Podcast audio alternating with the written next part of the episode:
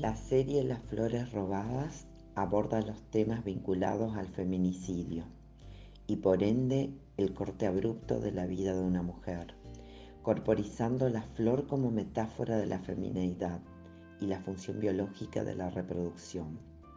Robar, en el sentido de apropiarse de la vida del otro, sesgando esa potencialidad de lo que implica ser mujer y particularmente ser mujer en el siglo XXI la cual ha sido a lo largo de la historia objeto de discriminación, abuso y violencia.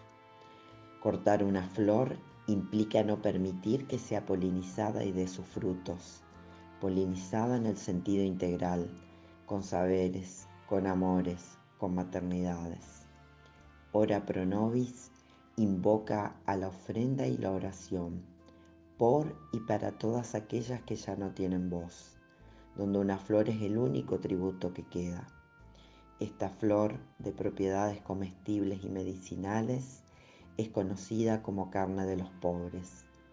Vinculando este sentido de conmiseración con el imaginario social que utiliza el término peyorativo pobre mujer, carne pobre, mujer carne, ante todo hecho feminicida.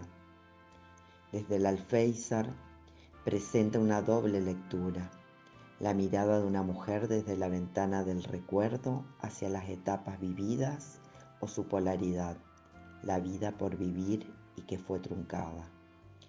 El relato se construye a modo de viñetas, la adolescencia, la plenitud y la madurez.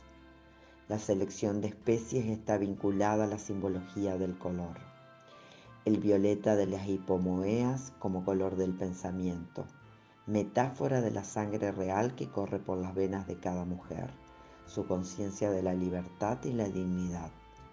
El blanco de los cefirantes, simbolizando la pureza, lo espiritual y lo distinto.